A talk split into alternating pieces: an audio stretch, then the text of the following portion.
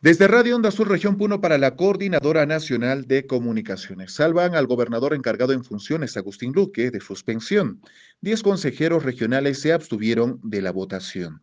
Con diez abstenciones y siete votos a favor, determinaron en sesión extraordinaria del Consejo Regional de Puno desestimar el pedido de suspensión por 120 días contra el gobernador regional provisional Agustín Luque, interpuesto por el ciudadano de la provincia de Melgar, Alberto David Quispe Lima.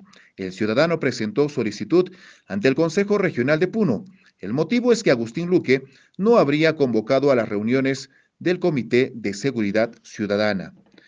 Asimismo, se señala que el gobernador provisional, mediante un documento, solicitó ampliación de plazo para hacer uso de su defensa para recoger información de diversas fuentes para su sustento. En tanto, después de la votación, continuará con su responsabilidad al frente del gobierno regional de Puno.